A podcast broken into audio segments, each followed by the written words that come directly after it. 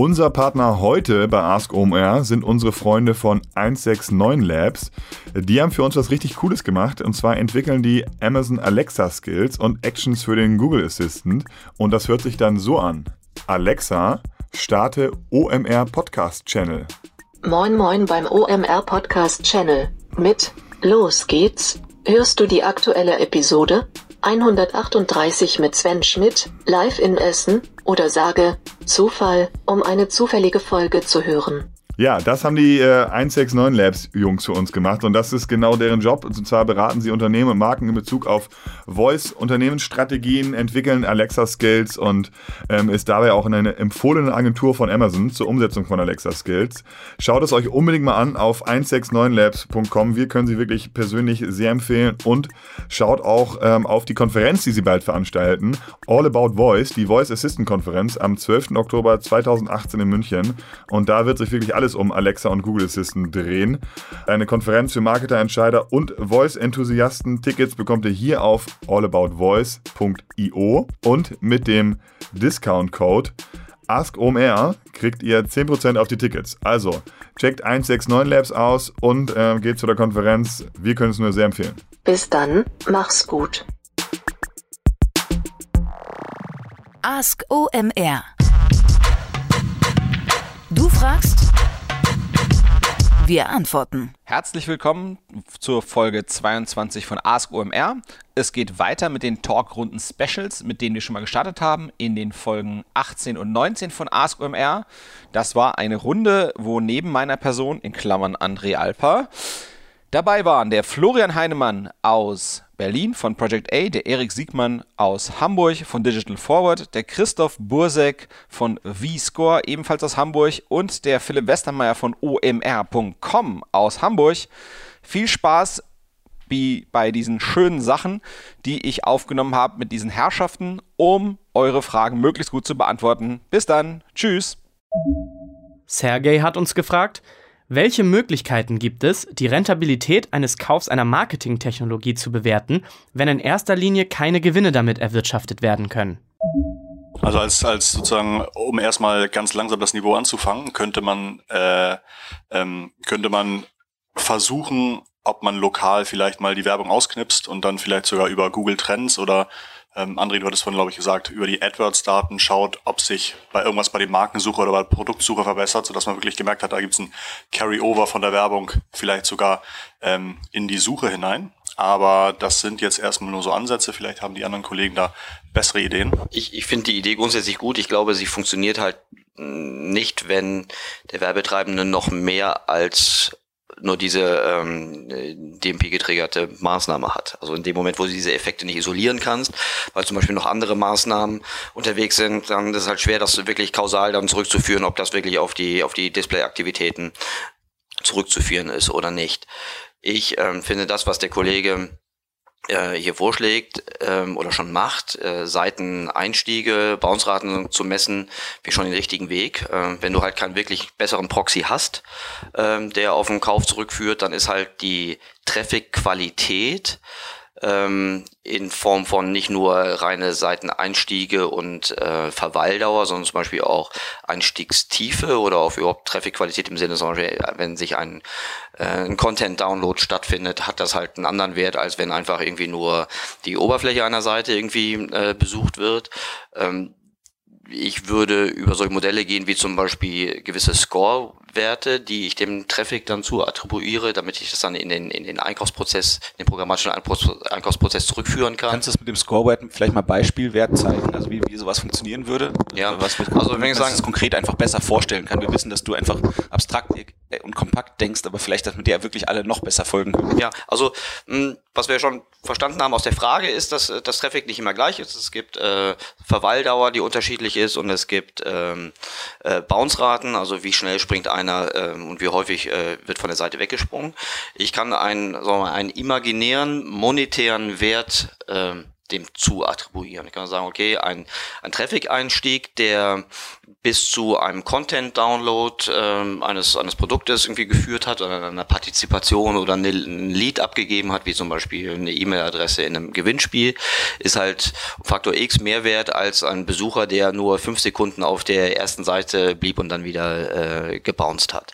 Vielleicht noch konkreter, das heißt, jemand kommt auf die Seite und er bleibt eine Minute, dann sagst du, okay, das ist mir 10 Cent wert und wenn er zwei Minuten da bleibt, sagst du, okay, Genau. das ist mir 20 Cent wert und wenn er zwei Minuten da bleibt plus noch einen weiteren Klick macht auf der Seite, um sich eine weitere Unterseite anzugucken, dann ist mir das 30 Cent wert und Genau. so hast du dann eine, eine Traffic-Qualität, den du über die verschiedenen Elemente, die du messen kannst, eigentlich subsumierst auf einer konkreten Zahl. Genau, oder sagst einfach von 1 bis 100. Die flachste Qualität ist ähm, Traffic, der im Grunde nie ankommt. Das gibt's ja auch, Zähldifferenzen. Äh, nächste Stufe ist Traffic, der sofort wieder bounced. Das ist auch relativ dicht am, am Nullwert. Und auf dem anderen Extrem, also bei 100, ist zum Beispiel mein, mein bestmögliches Ziel, was ich auf der Seite erreichen kann. Also wie zum Beispiel die abgeschlossene, wenn ich jetzt zum Beispiel ein Kreditvergleicher bin, ähm, den, den Zinsrechner bis zum Ende durchgespielt zu haben oder den K-Konfigurator wirklich abgeschlossen zu haben. Das wäre so der höchste Wert. Und dann kann ich dazwischen Stufen eingehen, die, also wozu mache ich das? Um meinen Media-Einkauf bewerten zu können. Also wenn Traffic nicht immer gleich ist, dann hat er auch nicht den gleichen Wert. Und wenn ich nicht nur über Kosten gehe, gehe ich über Werte. Und diese Werte kann ich dann an, da ist die DMP halt eine gute Infrastruktur, um das, um das zu orchestrieren.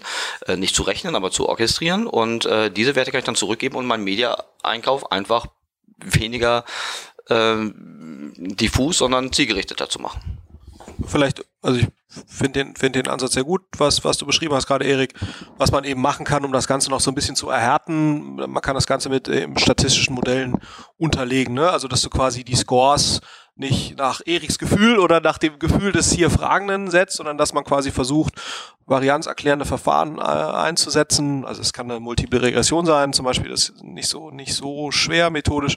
Und dann kann man quasi rausfinden, wie ist der relative Einfluss von verschiedenen Seitenqualitätsfaktoren. Ähm, und das müsste man eigentlich zu, genau, das mal äh, Traffic-Qualitätsfaktor. Das müssen wir eigentlich zuerst machen.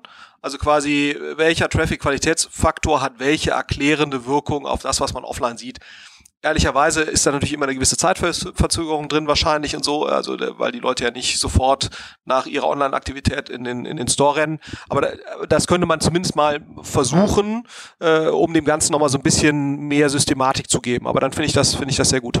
vielleicht das wieder am Beispiel, dass wir es irgendwie besser verstehen. Das heißt, wir sagen, wir teilen den äh, Tag in drei Zeitabschnitte und sagen hier, äh, keine Ahnung, immer irgendwie acht, acht Stunden Blöcke und dann gucken wir uns diese drei acht Stunden Blöcke gegeneinander an und sagen, ist denn Zeit ein erklärender Faktor auf die Traffic-Qualität? Ja, das- über die gleichen Keywords buche oder was, was wäre denn so ein, so ein Beispiel, was du jetzt mal, wo du Hypothesen formulieren würdest, damit sich einfach die Leute wieder besser vorstellen können, was der Herr Dr. Heinemann mit dem Regressionsrechnen äh, Da- Das Problem ist, äh, so, so varianzerklärende Verfahren funktionieren halt nur bei theoretisch bei metrisch skalierten Variablen. Das heißt, du musst, musst letztendlich sowas haben wie äh, Gr- Größe oder Eindringtiefe. Also Dinge, die nicht in irgendwelche random Kategorien einsortiert sind. Ne? Also wenn du jetzt sagst, äh, ähm, äh, also irgendwas, was du auf eine Skala legen kannst. zum Beispiel Scrolltiefe auf einer Seite Scrolltiefe, oder, oder Menge Bounce Zeit Rate, oder, Menge, Rate, oder Menge äh, Aufenthaltsdauer. Oder? Genau. Das heißt, du würdest dann sowas sagen wie eine Bounce Rate, kannst du ja, hat ja, läuft ja von 1 bis 100 Prozent, ne?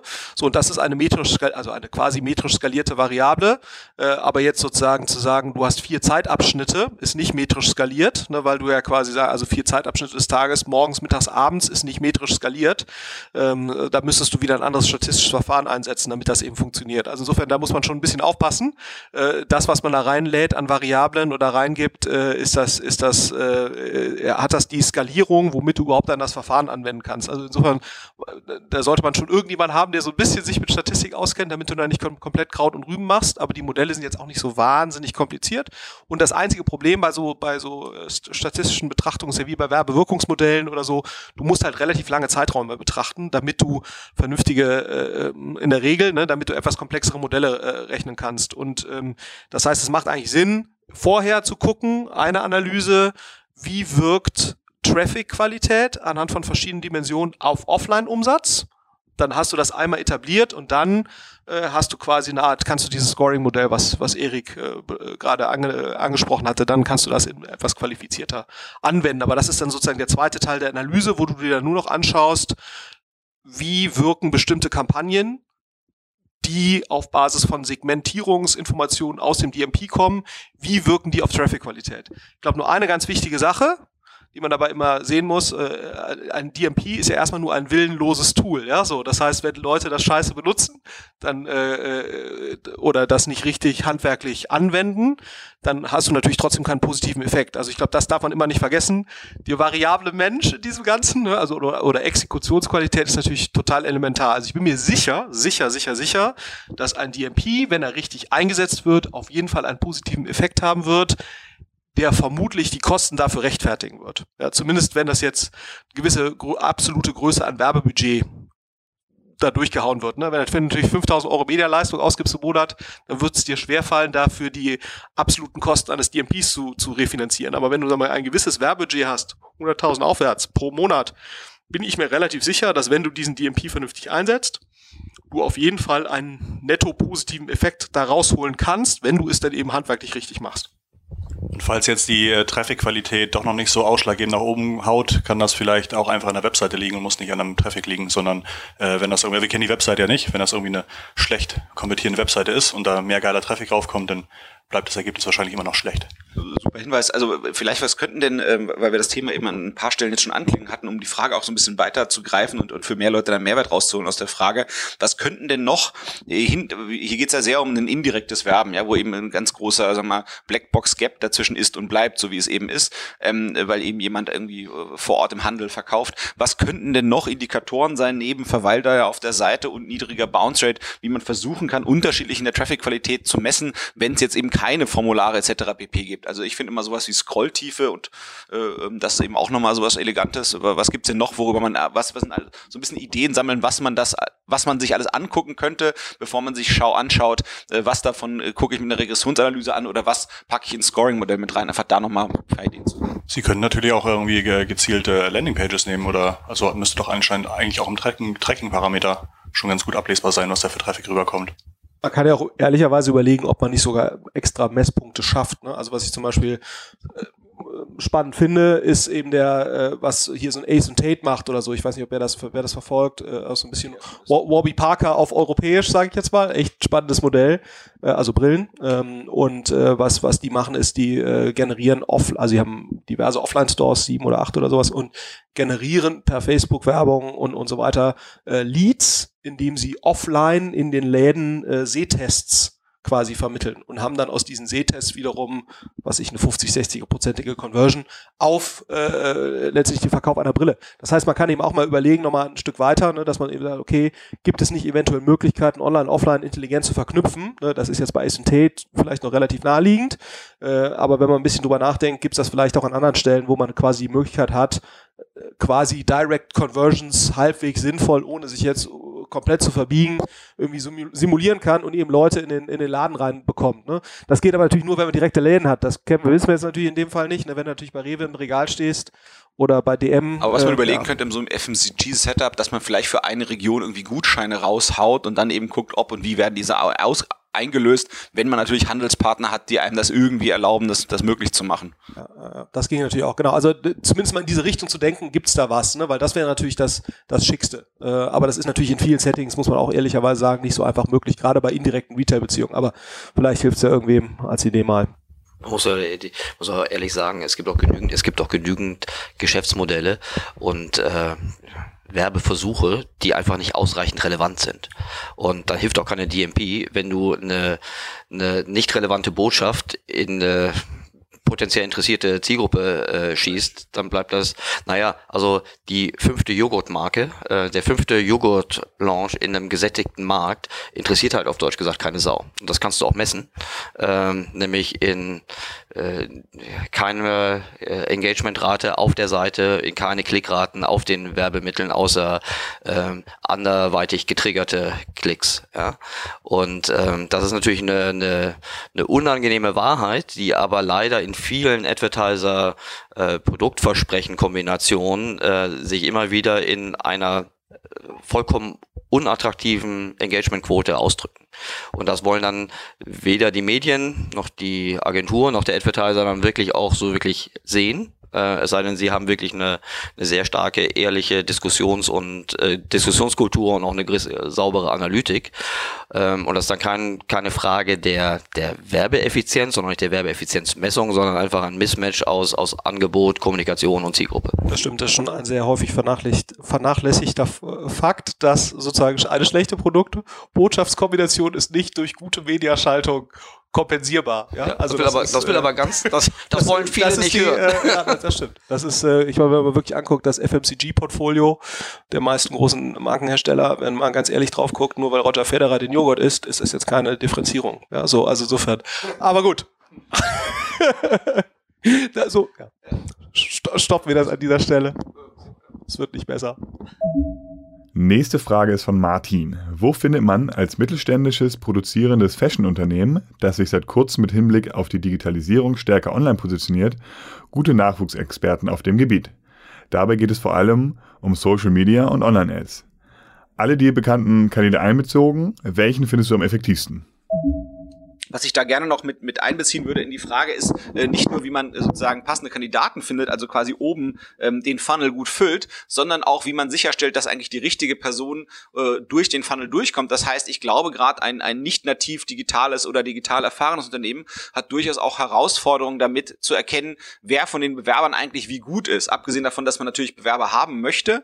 Ähm, das würde ich auf jeden Fall gerne noch in die Frage mit einbeziehen. Und wenn man in dem Bereich ähm, Anzeigen schalten möchte, möchte ich unbedingt äh, auf das zu OMR gehörige Online-Marketing-Jobs.de verweisen, äh, denn die haben einen, einen gigantischen äh, Verteiler über die Jahre aufgebaut, der echt signifikante Reichweite bringt. Insofern, ähm, das ist ein bisschen nischig, aber das halte ich in dem Bereich auf jeden Fall für einen Versuch wert, dort auch eine Anzeige zu schalten weitere Gedanken dazu? Wie, wie finde ich den, den richtigen Kandidaten, die richtige Kandidatin und wie erkenne ich die Person dann unter dem, in dem Bewerberpool, wenn ich eben nicht total fit bin in dem Bereich? Wie kann ich mir da behelfen? Was sind eigentlich die Fragen oder die Voraus Herangehensweisen, die ich da nehmen kann? Naja, also ich glaube, dass jemand, der in dem Bereich gut ist, ist tendenziell schon mal irgendwo ähm, selbst ausprobiert hat, auf eine irgendeine Art und Weise äh, eine eigene Facebook-Seite für sich, für seinen Verein, für seine, weiß ich nicht, Schule, für irgendwas betreibt und eine gewisse Lust hat an der Sache, weil das ist ja nun auch eine, eine sehr, ähm, das ist ja ein Job, der sehr stark auch von der Lust und lebt und von der Leidenschaft und von der Kreation und so. Und dass man da schon mittlerweile gucken kann in der Generation, der jetzt 20 bis 30-Jährigen gab es, gibt es schon seit Jahren die Chance, eigene Sachen zu, zu voranzutreiben. Ähm, es gibt ja schon eine ganze Weile jetzt extrem geringen Eintrittsbarrieren. Genau, genau, wo jeder mitmachen kann, wo jeder sagen kann, ey, ich, ich betreibe einfach die Seite für meinen Verein oder für, für was immer mich gerade in meinem Leben so beschäftigt. Und wenn man da jetzt jemanden hat, ähm, der sagt, ich möchte jetzt gerne hier Social Media machen, aber hat noch wirklich nie was vorher gemacht, außer wirklich ganz glatt, glatt wegstudiert, dann wäre ich skeptisch, weil du musst ein Gefühl haben, wie das funktioniert. Und da gibt's halt mittlerweile ganz, ganz viele Leute, die das schon haben, die halt einfach irgendwo schon mal sich ausprobiert haben. Ähm, und das wäre jetzt für mich ein, eine Sache, auf die ich gucken würde das ist ja kein Job, der nun sehr hohes quantitatives Verständnis äh, unbedingt verlangt. Das, was man ja im Zweifel auch nochmal haben kann, dass man separat ja auch ganz klar abprüfen kann. Ähm, aber dieses, dieses soziale Verständnis, das holst du, glaube ich, einfach aus der Erfahrung. Was, was ich empfehlen würde, ist dazu, neben quasi einem, einem Jobposting bei onlinemarketingjobs.de, wäre äh, mit einem kleinen Budget in, in Paid Social reinzugehen. Das heißt, ähm, dass ich auf mein, für mein Jobposting auf Social Media relativ eng getargetet Werbung mache. Äh, äh, nicht über, über eine Altersrange, aber zum Beispiel, wenn ich jetzt, äh, ich meine, das Unternehmen klingt jetzt ja nicht so, als würde es halt mitten in Berlin oder München sitzen, sondern vielleicht irgendwo in der Peripherie. Und da kann ich ja sehr, sehr gut geotargeten äh, auf Leute, die zum Beispiel Interesse haben an dem Themenbereich Online-Marketing oder Social Media Marketing oder oder oder. Und das würde ich wahrscheinlich über einen Facebook oder über einen LinkedIn probieren. Mit überschaubaren Budgets. Ich meine, wenn man sich überlegt, was bei den großen Portalen es kostet, eine Jobanzeige zu posten, das ist ja ratzfatz mal ein Tausender. Also bevor ich sowas machen würde und einfach da breit schießen würde und wo, wo ich dann eben genau keine Erfolgs-KPIs habe, würde ich lieber einen hohen CPC ähm, akzeptieren, dann mal sagen, hier, lass mal irgendwie 500 Euro bei LinkedIn-Ads verballern und nochmal 500 Euro vielleicht bei Xing und nochmal 500 Euro bei Facebook und dann gucken, was kommt da eigentlich für Auszeichnungen rum und das dann entweder auf die selbst gehostete äh, Stellenanzeige äh, oder eben äh, die bei, bei einem coolen Jobportal gehostete äh, äh, Anzeige, weil das vielleicht nochmal, vielleicht turnt ja die Leute halt eher an, auf onlinemarketingjobs.de zu klicken, weil man damit halt irgendein Image assoziiert. Und wenn ich halt jetzt nicht so bekannte Fashion-Brand in der Peripherie bin, dann ist das nicht etwas, wo es zum Klicken animiert. Das heißt, vielleicht macht es auch Sinn, auf so eine Earned Media, sag ich mal, oder Paid Media Konstellation drauf zu verlinken mit meiner Paid Ad. Aber am Ende suchst du ja sowas wie man, wie einen Journalisten. Ähm, Social Media Macher ist ja, hat ja schon eine sehr starke journalistische Komponente häufig. Ähm, meiner Meinung nach ist das rein deine persönliche Sache, weil du dem Journalismus halt so zugetan bist. Ich würde das überhaupt nicht so machen. Für mich ist das eine ich will nur sagen, wie früher Journalisten gefunden wurden. selbstdarstellerische, äh, theaterartige Geschichte eher als Journalismus. Okay, aber auch diese ganzen Elemente sind ja im Journalismus zu Hause. Und ich würde halt sagen, ähm, wie wurden halt früher Journalisten gefunden? Äh, da ist man halt hingegangen und hat geguckt, okay, wer schreibt woanders, teilweise in kleinen Zeitungen oder in irgendwelchen Regionalblättern gute Sachen, hat die dann sozusagen versucht hochzuholen in größere Magazine, nationale Publikationen. Und so würde ich jetzt, wenn ich jetzt eine Firma im Schwarzwald hätte, auch sagen, okay, wer macht denn hier im Schwarzwald um meine Firma herum äh, gute Social Media? Vielleicht ist es ein Sportverein, vielleicht ist es eine lokale Zeitung, vielleicht ist es eine andere Firma, die da auch sitzt und dann gucke ich mir halt an, wer macht das da? Ähm, dann holt man sich da direkt die Leute sozusagen, wie man spricht man direkt und sagt, hey, ich habe das da gesehen, du machst das da geil, willst du es nicht bei uns machen? Also so wirklich äh, diese Art von Suche, anders als sozusagen jetzt eine Paid Search. So machen wir es ja letztendlich, wenn wir rausgehen und irgendwie suchen, einen SEA-Manager für was auch immer, äh, für irgendeine Portfoliofirma, jetzt bei Project A machen wir es ja genauso, dass wir im Prinzip gucken, welche Firmen nehmen wir als gute SEA-Firmen wahr, über Sistrix oder einfach über äh, sozusagen äh, die Aktivitäten, die man sehen kann äh, und, und, und versuchen dann dort Leute anzusprechen. Also es ist ja eine ähnliche Vorgehensweise.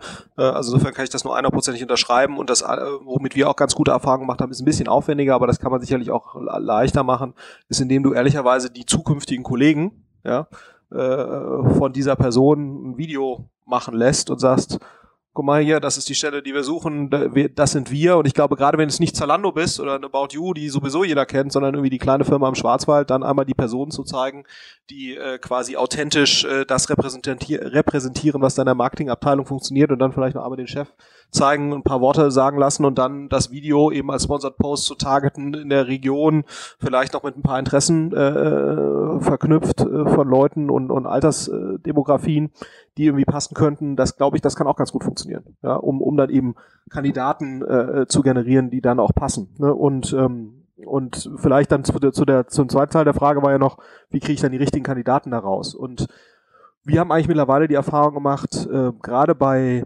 mittelerfahrenen bis juniorigen Mitarbeitern stärker auf das Potenzial versuchen zu achten von Leuten, als jetzt auf die tatsächliche Erfahrung, was Personalabteilungen häufig sehr schwer fällt, weil Personalabteilungen tendieren dazu, äh, einfach Erfahrungsbausteine abzuhaken und sagen halt, wenn jemand zwei Jahre SEA gemacht hat, dann ist das besser als jemand, der ein halbes Jahr SEA gemacht hat, äh, weil es ja anderthalb Jahre länger ist und, und äh, genauso ist es auch im Social Media und das, dem würde ich halt stark widersprechen. Also ich glaube, solange du jetzt keine Teamleiter suchst oder irgendwelche Leute, die jetzt Personalerfahrung haben müssen, wo Erfahrung tendenziell hilft, auch nicht immer, äh, gerade für diese inhaltlichen Themen, weil das ist sowieso alles sehr neu. Ne? Ich meine, wir reden jetzt gerade hier über Instagram Stories, seit wann gibt es Instagram Stories? Seit über ich anderthalb Jahren. So, da, äh, so und, äh, und, und, und ich glaube, das ist, deswegen ist eigentlich das, die Relevanz von Erfahrungswissen ist gar nicht so wahnsinnig groß. Das heißt, wir versuchen eigentlich immer in so einem Prozess eher auf das Potenzial von Leuten zu achten, haben die diese Neugierde, ne, weil ich glaube auch, der wesentliche Treiber, um bei dem ganzen Thema dabei zu sein, ist ein gewisses technisches Verständnis, gewisse Neugierde, ein gewisser Drive und vielleicht sowas schon mal eben für die Schülerzeitung Social Media gemacht zu haben. Das kann die viel bessere Person sein nach einem Jahr, als jemand, der drei Jahre Social Media bei einer mittelmäßigen Firma gemacht hat. Ja? Wo du dann teilweise eher die Erfahrung der Leute wieder entlernen musst. Ne? Äh, und das ist teilweise mühsamer als jemand, der qualifiziert, der, der pfiffig ist und der, der, der Drive hat, in einem halben Jahr den auf Speed zu bringen. Das ist vielleicht auch nochmal so ein Hinweis von aus, aus unserer Erfahrung. Ich finde das ein sehr guter Punkt, gerade dieses ähm, nicht zielende Erfahrung wieder entlernen. Das ist ein gutes Stichwort, wenn man sagt, die richtigen Leute, da sind das auch vor allen Dingen die Leute, die dann wirklich auch ähm, die äh, nicht nur Wert stiften, sondern auch bleiben und auch wirklich bleiben wollen. Weil die richtigen Leute haben oft die Angewohnheit, dass die sich gar nicht so sehr drum reißen, bei Advertiser X oder Y dann auch wirklich auf der Payroll zu stehen. Dieses Beispiel, was wir vorhin genannt haben, das sind ja auch Leute, die durchaus schon in der Selbstständigkeit stehen zum Beispiel oder der, an der Grenze zur Selbstständigkeit, wenn sie schon so Micro-Publisher sind.